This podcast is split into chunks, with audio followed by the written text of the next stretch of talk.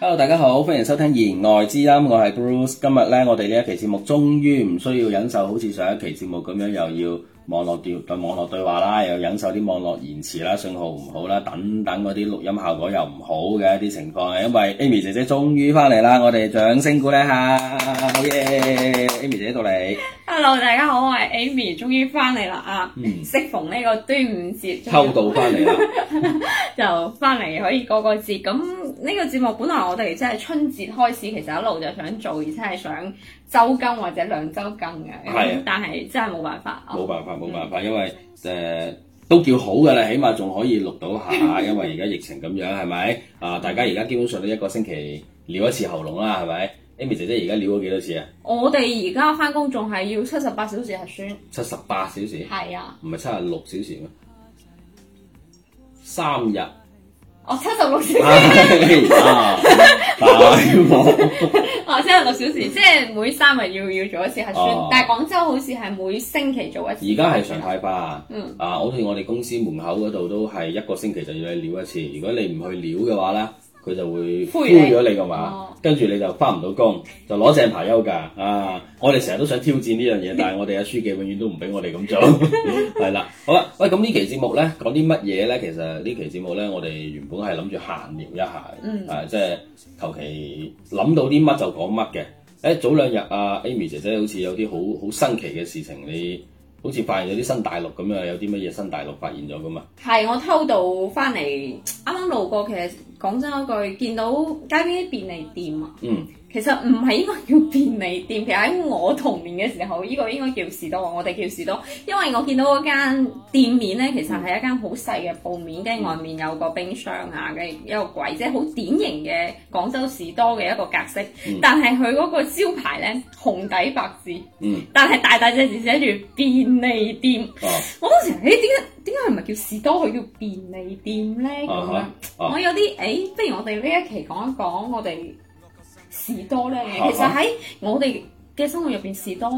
包含住我哋廣東人而家廣州路面除咗一啲老城區，譬如話海珠、荔灣、越秀嗰啲老城區之外，嗯你基本上好難會真真正正揾到一啲我哋以前細個嗰種可以踎啊，可以可以有張凳仔、台仔喺出邊攞支汽水摸下花生嗰種士多，依家係唔係都叫便利店？但係其實但係其實便佢係利好唔便利嘅。唔係，其實便利店對我嚟講應該係七仔啊、family 啊、全家啊呢嗯嗯啲先至係叫做便利店。冇對我嚟錯，因為講你便利兩個字其實個意思含義係乜嘢咧？你我跟住我自己覺得嚇，你至少起碼要廿四小時，嗯即係有個麻甩佬夜晚半夜三更係嘛，突然間興起要落去買買個杯麵啊係嘛， 依家到喎，係啊啦買杯麵啫，唔好諗其他嘢 啊，係啦，咁咪如果你嗰間係其實係一間士多嚟嘅。即係正常士多係係唔會廿四小時經營噶嘛，嗯佢、一到夜晚去收工噶啦嘛，咁、個麻甩佬落到去買唔到個杯麵就好好好好頻能噶啦嘛，好 sad 係啊，哇真係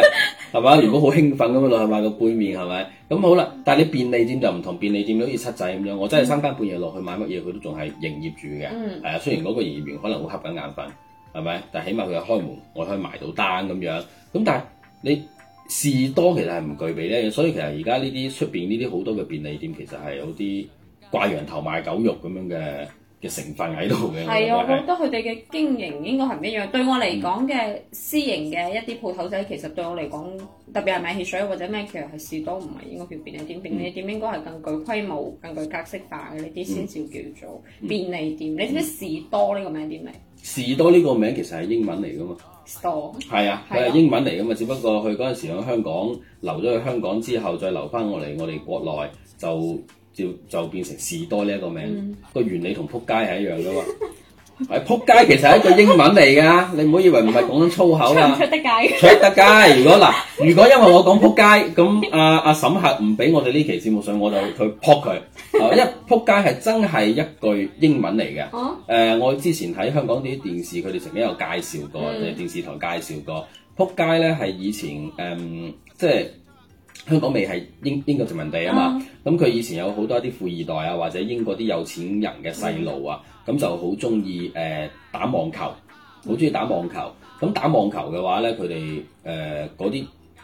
打網球嘅男仔咧，就英文就係叫做我唔記得個發音係點啊，總之係撲街嗰個發音嘅。咁跟住咧就跟住咧嗰啲香港人咧就會覺得啲係花靚 can，即係嗯啲死僆仔咁樣啊，即係即係唔係好踏實嗰啲，咁咧就會就成日嗌佢呢個英文名，咁啊嗌下嗌下咧就變成撲街咁樣咯，嗯，係啊，其實我哋廣東呢邊其實受香港嗰邊影響好多，其實我哋好常識見到嘅誒，包括士多啤梨 （strawberry）。嗯嗯。啊，包括我哋嘅士巴拿，其係實啊係咯，都係英文咁樣傳。所以其實士多其實就係一個英文嘅意思。其實如果我哋用中文嚟講，應該叫做係一種類似於雜貨鋪，但係其實又唔完全係就佢又唔雜得晒，係係啦，啦，啊又雜又雜唔晒咁樣嗰種。即係總之咧，佢係嗰種乜嘢咧？誒阿媽半阿阿媽煮煮飯嘅時候，煮煮下先發覺自己冇買豉油咧。死死仔鬼攞去問，攞係街買啦啲豉，係啦，你就去落去買豉油啦。嗰種佢係可以好便利，俾附近嘅居民可以去去買到一啲生活必需品咁樣嘅一啲鋪頭仔。但係我記憶更深刻，對我嚟講，士多係應該喺學校，跟住喺隔離，即係我翻學唔記得帶紅領巾，跟住貧民婆婆要五毫子買條紅領巾，嗱嗱聲先俾我入門口，嗰、個哦叫士多。落課我哋買奇多啊，買成嗰個先叫做士多即。係買啲零食啊嗰啲，哦係係啊，咪跟住文具仔我哋好中意去隔離逛噶嘛，你落課少咗嗯佢嗯個咩中方格啊、田字寶啊，我哋都要去隔離。佢會因應士多咧，佢會因應翻佢開嘅嗰個地方嗯係屬於係呃誒附近係居民區啊，定係話有好多學生啊咁樣，佢因應翻嗰部分嘅消費者，佢去進唔同嘅貨翻嚟買，所以你會發覺其實有啲士多咧係冇啱先你講嗰啲文具或者紅領巾嘅啊，但係咧 有啲士多咧佢會有嘅。咁但係咧，啱先我哋講到就係話，譬如好似我哋細個嘅時候都會誒、呃夜晚黑啊，咁啊食完晚飯啊，可能同啲朋友仔會落去樓下間士多嗰度去開支可樂、開支沙士，係嘛、攞包鹹乾啊，嗯嗰個啲係阿叔打大赤辣，跟住攞包韓江花生，跟住嗌兩支咩珠江啤酒，豬啤攞兩支啤嚟，跟住啤啤佢。老豬肝仲要係係係啦，咁啊咁嗰啲地方，咁嗰啲地方咧，係咯佢基本上又唔會喺學校附近嘅。學校附近嗰啲通常就五六點就嗌收工㗎啦，哦嗯係、因為你學生落放咗學啦嘛，佢冇生意㗎啦嘛，咁樣。但係家家巷巷入邊呢啲街口啊，或者咩，其實真係就係我哋買豉油啊，跟住買煙仔啊，跟住買呢嗯你個你你又買煙仔，你咁快你就買煙仔㗎啦 咩？ 呢啲誒豬啤啊呢 啲，係咯，其實士多承載咗好多嘢，我覺哦係得。啊，就似我哋而家嘅茶檔，而家咪好多人喺啲檸檬茶檔啊，或者咩就打機啊，或者咩。其實以前士多就係我哋呢啲咁綜合性嘅嘢，係真係啊，係啊，而且喺士多坐係唔需要好似而家呢啲茶檔坐咁多規矩， 真係㗎。以前我哋係我我嗰陣時，我記得係誒、呃高中嗰陣時都已經係講緊成日去坐士多㗎啦，係冇咁多規矩，所以你行埋去咧個老細又好熟嘅，嗯啊咁你自己就打開佢門口嗰個冰箱就攞嘢飲。攞完出嚟自己揾嗰個咩開蓋係開啊，蓋嗰個卡嗰啲，誒哎佢佢開嗰個佢仲要揾條嗰條紅繩，嗰條紅草繩咁樣就攆響嗰度，哦你就自己非常係開。啊開完之後咧，個蓋你就會睇一睇嘅，你要睇睇真係個奶蓋。意片。係啦，有冇啲真係奶衣片啊嗰啲咁嘅嘢嘅？咁跟住咧開完之後嘅話咧，如果嗰幾日有啲錢使剩咗咧，又會走埋去隔離有個嗰啲嗰啲尼龍袋，一大袋嗰啲花生咧，你自己撈一殼上嚟咁樣就唔係仲有啲咩抽獎五毫子一蚊嗰啲咧，有啲有㗎。哦，嗰啲咩咩咩梁山八一百零八個好漢嗰啲，你可以買張卡咁樣又發到啲係又乜又可以嘢？係好啊，多嗰陣時仲有好多嗰啲零食，奇多係圈，奇多圈你都識咩？梗係啦，又有入邊嗰個咧可以玩嗰個，得得嘅食咗你個，佢奇唔係奇多奇奇樂多，佢入邊係有一塊硬膠嘅，嗯，啊係奇多係嗰塊係。硬膠係隻獅子嚟嘅。有各種各樣㗎，係有顏綠色，跟住抽到係，我知道佢係嗰啲獅子，跟住咧係誒唔同國家嘅主題嘅，嗯啊咁然之後咧，我哋佢有圓形，嗯有六角形咁樣嘅。我記得嗰陣時我有成好成成百幾個，咁咧就同啲朋友仔，唔係唔係唔係好平啫嘛，嗰陣時好似唔知兩蚊雞一包定點樣啫嘛我，以前仲有啲同學仔為咗嗰啲閃卡咧，嗰袋麵咧，其實唔食㗎，就係為咗張卡。係啊，就係都係嗰啲嗰啲嗰啲嗰啲嗰啲麵嘅咩麵話，佢係即食佢係即食麵嚟嘅，小浣熊，啊係啊，小丸紅、哦，小浣熊，丸紅定碗紅，仲有波波星，啊波波星，波波星老啲啦，波星龍，老啲老送啲 一，笑，叔一笑又後生嗰頭，啊。即係仲可以買搖搖啊、爆旋陀螺啊，係甚至有啲仲可以四驅車都可以喺度買，哦，四驅車就多咯，我仲記得廿蚊一盒，咁貴。廿蚊可以睇分兩個牌子。如果雙星嗰啲咧，就係廿五蚊一盒，雙星貴啲，兩粒星嗰個係貴啲嘅。跟住有兩個轉雙轉，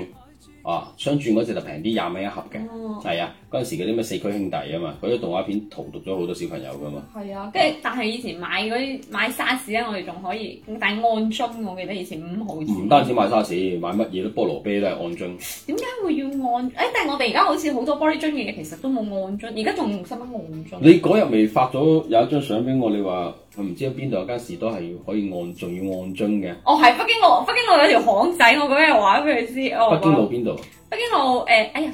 嗰個叫咩啊？嗰個清唔係叫啊？清嗰個武漢電影院哦，係唔係武漢影院大同琴行嗰邊噶嘛，嗰、個十字路口啊嘛。係啊，一個天主入條巷仔天，河城出嚟肉嗰、骨個茶隔 離啊天河城出 嚟啊有個消防隊，消防隊嗰附近，啊，消防係啊，隊跟住嗰佢附嗰個嗰個嗰個冰箱嗰度仲黐住張紙可以按樽，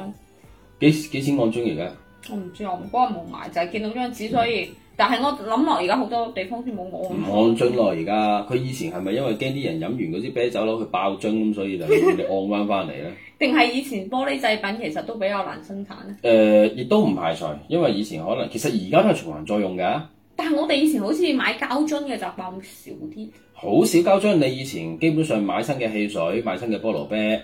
豬啤各方面都係玻璃樽嘅。咁你要攞翻屋企飲嘅話咧，你要譬如話嗰支嘢係兩蚊，咁、嗯你就要俾多五毫。咁而咧且仲有就個牌仔俾係有我個哋牌仔攞翻過去就攞翻嗰五毫子咁係樣啊係啊。其實估計咧呢樣又嗱，如果聽緊節目嘅嘅朋友仔咧，屋企有啲老人家係熟悉呢樣嘢，你可以問一問佢。即係我哋估計咧，就係以前可能整啲玻璃製品咧成本比較高。嗯啊，而家量亦都唔大嗯，咁咧佢係強制要呢個循環再用。嗯咁、如果你下下攞走，再加上嗰陣時可能物資又唔係咁豐富，嗯有啲人可能攞咗個玻璃樽翻去裝豉油噶嘛， 係咪先？唔 出奇噶嘛，有粒葉鹹金桔啊咁樣係嘛？但係嗰個口咁細，可能塞唔塞唔到到咁， 塞唔到入去啊！咁所以咧，佢佢佢又要你誒、呃即係強制要你歸還翻俾廠家，咁然後你咪壓你五毫子咯。嗯咁如果你你你唔俾翻佢，咪食咗你五毫子咯。但係我哋有時落課就想整翻支汽水咁樣，但係我哋以前仲會攞嗰個膠袋嚟裝。以前你僆仔冇得冇錢我都，你已經係得嗰一蚊雞喺 身，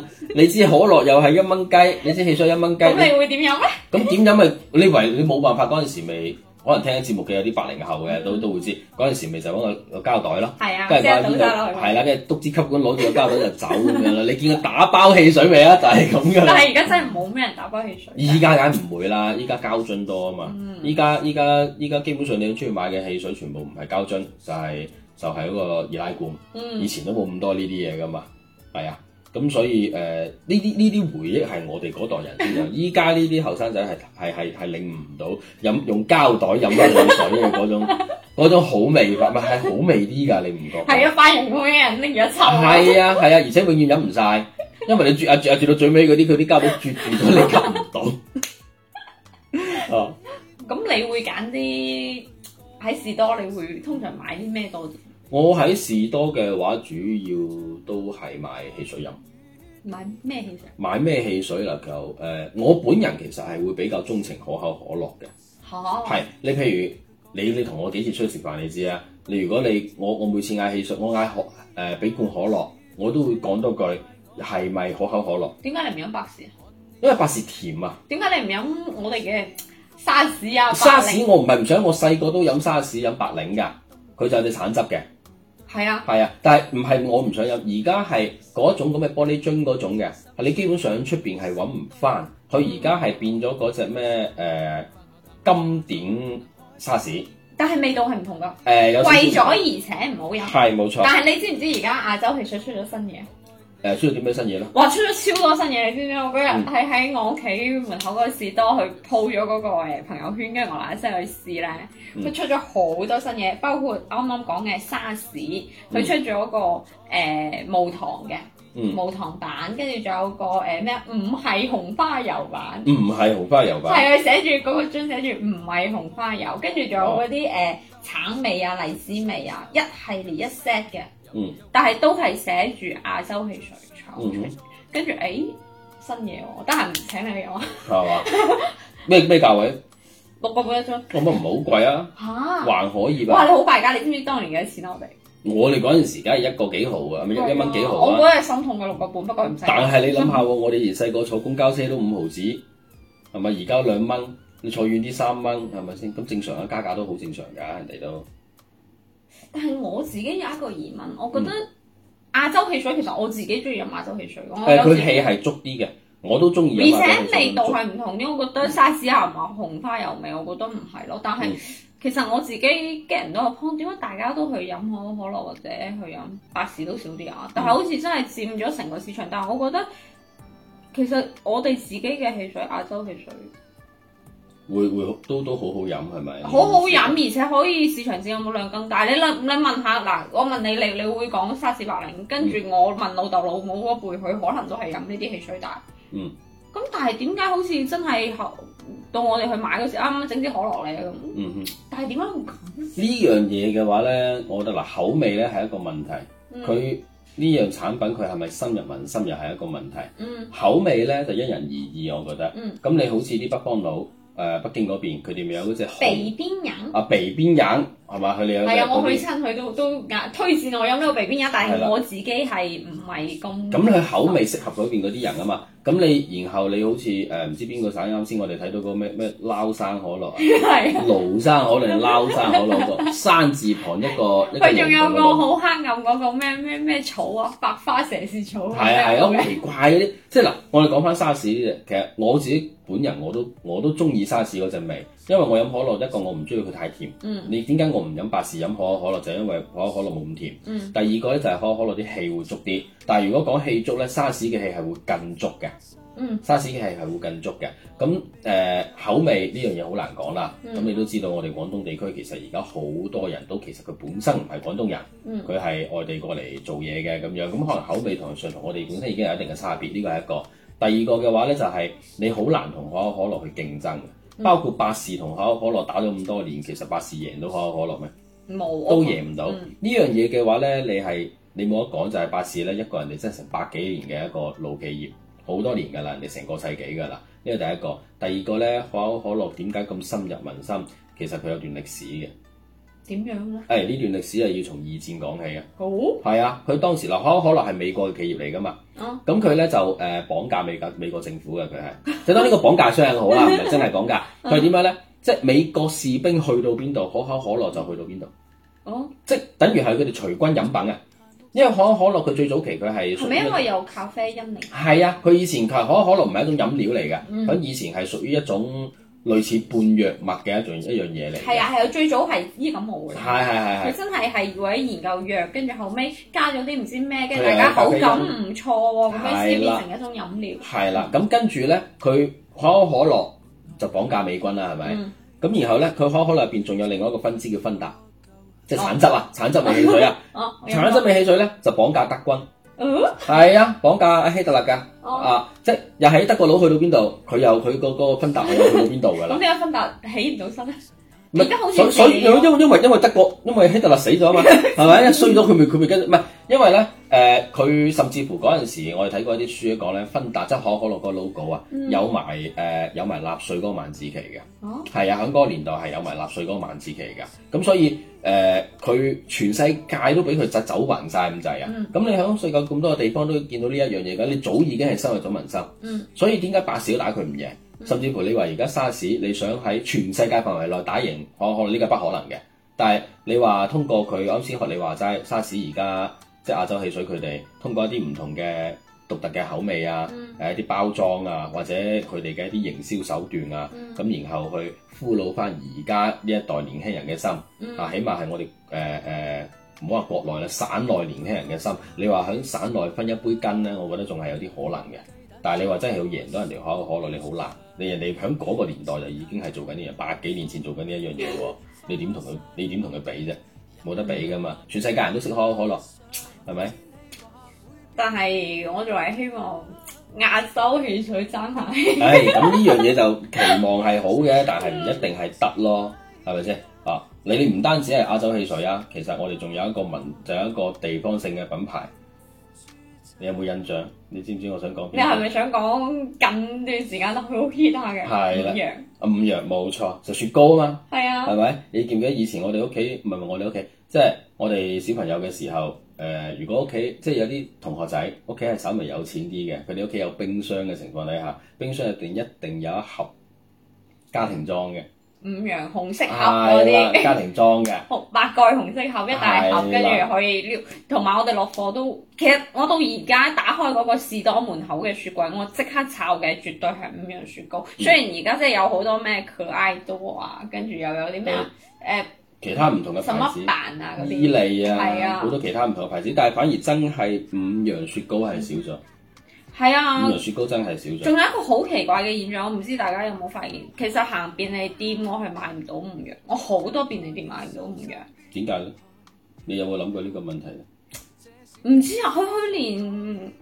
有啲我覺得好平嘅，包括講啱啱嗰咩蛋啊嗰嗯啲，其實好平都有，但係唯獨真係冇。我喺廣州喺深圳五羊有嘅話，可能都係就係見到個甜筒，嗯跟住但好多都冇。嗯，我一路覺得好奇怪，一個我廣東嘅品牌，我點解會冇？點解咧？嗯我點 知啊？ 我又我又唔係去老實，唔係，但係真係的確係沒落咗㗎。五羊又去，其實佢響啊！前但我由細食到大，我知係由細食到大，但係以前我哋細個去梗係好咩啦，但係後嚟其實誒、呃包括嗰啲咩伊利啊、蒙牛啊、雀巢啊呢啲新品牌入嚟之後，人哋嘅誒呢個款式啊，人哋嘅口味啊，嗯係真係豐富過五羊。你呢回心，你回頭細諗一下，嗱嗰陣時我哋細個食五羊，譬如話甜筒咁計，來來去去係邊幾隻味啊？係我菠蘿、啊，菠蘿都係後期雲㗎呢啦，拿、主要就係香芋、雲呢拿。朱古力，朱古力，跟住仲有個飛魚，仲有紅綠燈。誒紅綠燈、綠豆、嗯紅豆、綠豆批、紅豆批，蓮花杯，係蓮花杯冇啦，你就得呢幾個啦，冇啦，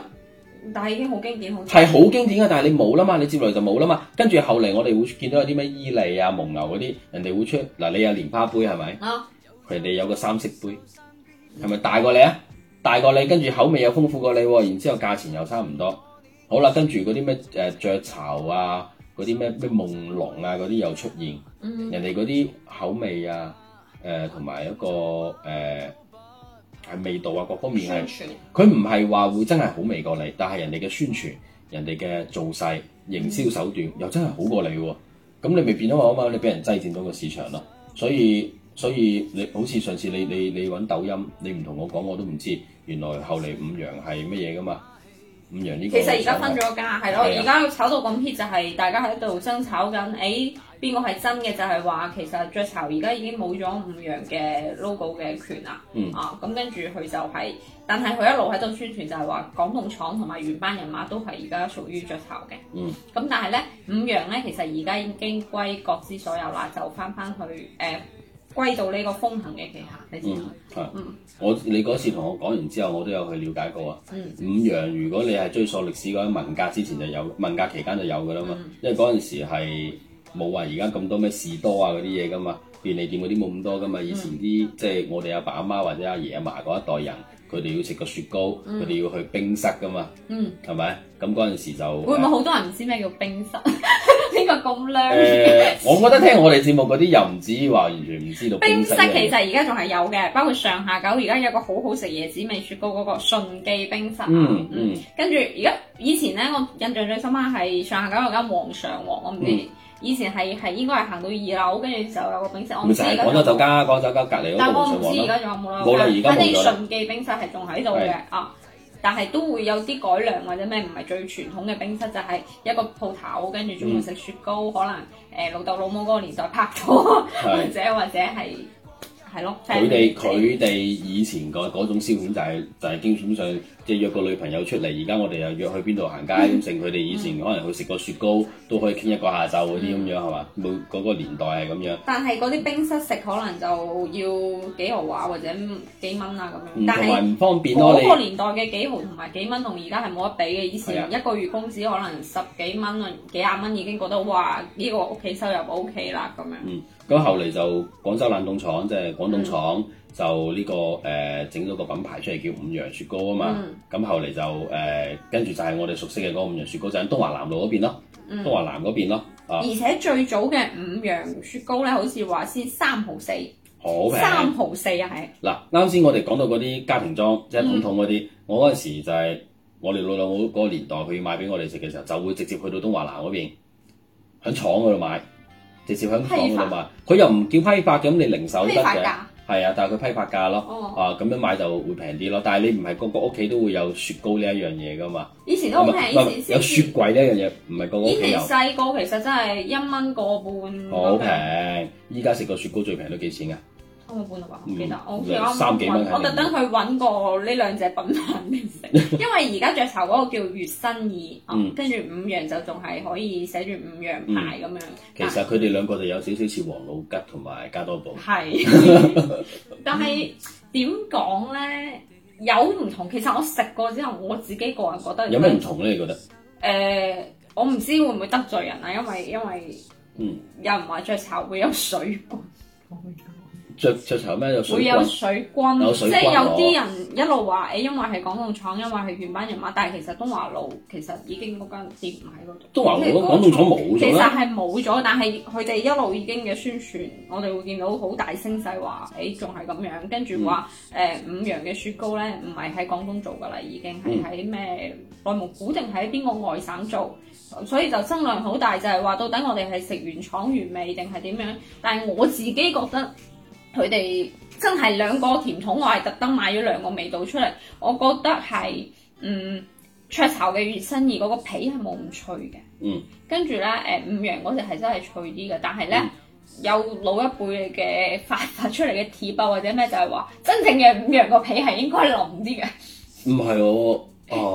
我覺得啊好奇怪，但我諗係諗係而家我我細個嗰陣時嗰個五羊個皮係咪係腍腍啲定嘅係咧？脆？唔係你咁樣講講下，我覺得係我細個嗰陣時嗰個香芋甜筒，好似個皮又係真係腍啲嘅喎。但係講真嗰句喎，我哋食脆皮甜筒唔係因為脆咩？我好中意食麥當勞嘅脆皮，就係因為麥當勞嗰個甜筒個皮係脆嘅，所以我個人係比較中意脆嘅甜筒嘅話咧，可以揀呢個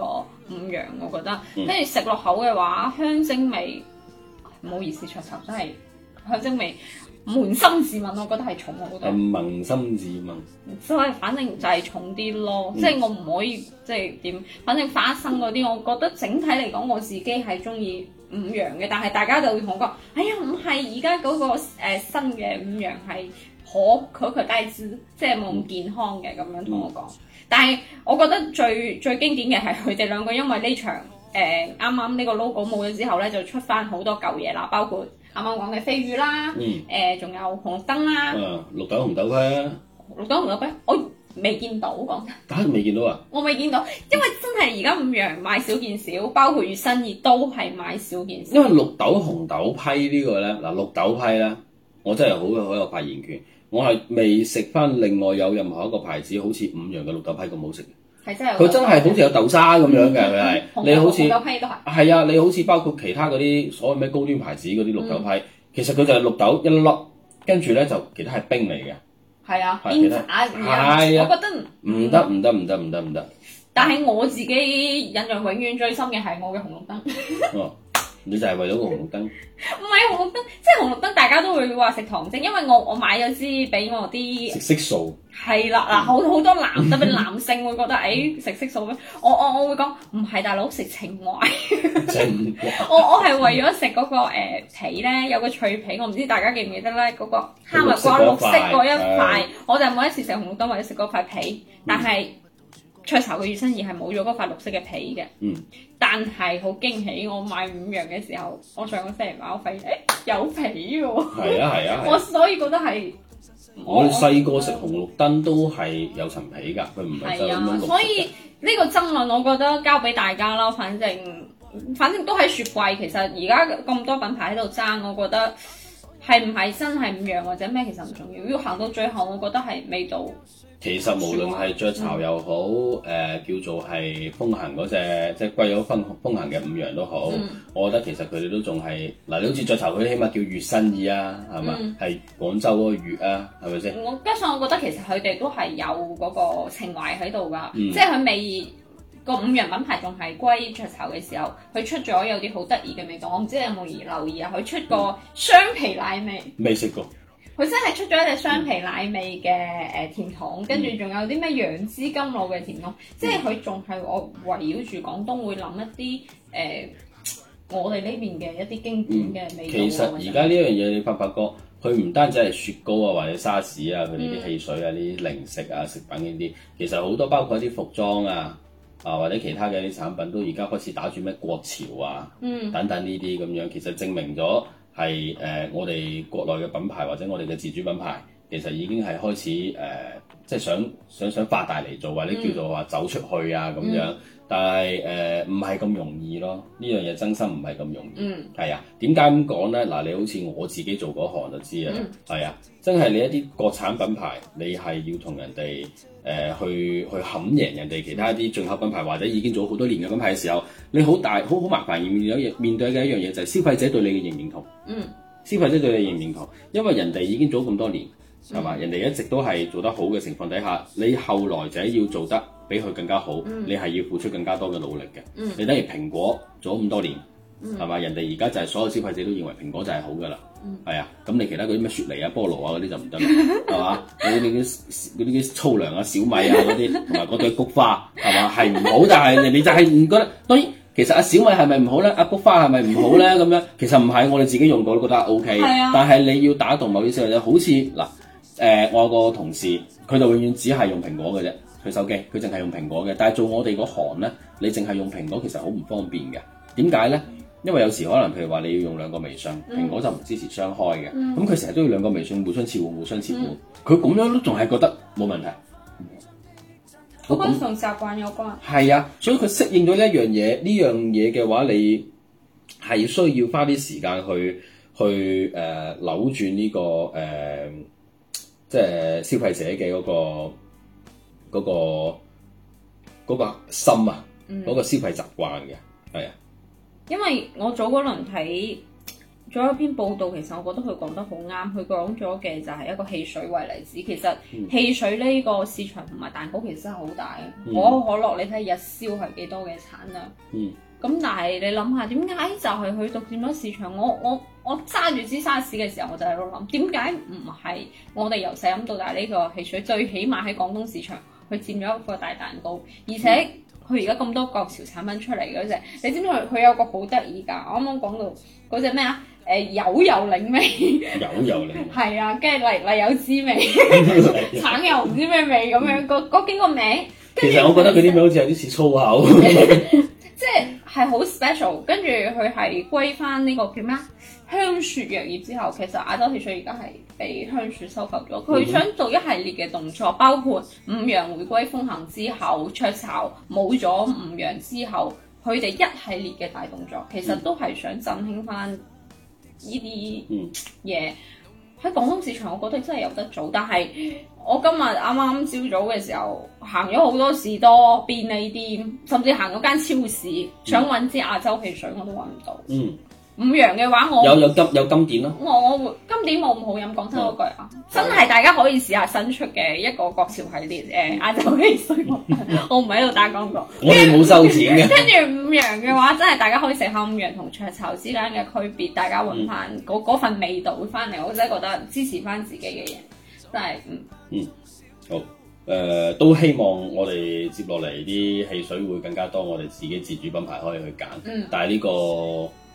係咯，各位消費者支持啦，呢啲嘢係咪？自己中意其實都當然都係嗰句，你中意飲邊只就飲邊只，呢啲、就。冇得講嘅，你個人口味嘅問題係咪？咁、當然啦，如果有啱先阿 Amy 姐講啊，啲雀巢嗰啲咩咩咩水軍會過嚟係咪都好嘅，因為賺下人氣都冇乜所謂嘅。嗱，我又唔要求你哋打賞啊，一件三連啊，係啦，係嘛？係啦。因為大家聽得明或者有嗰份情懷喺度，或者你哋食完或者飲完，可以喺評論區同我哋分享你嘅嘅感係受咯。，係咯，係咯，係咯。好啦，咁誒呢期節目就到呢度先咧，就吹下水咁樣閒聊下啫嚇。我哋下期節目再見啦，拜拜。嗯拜拜。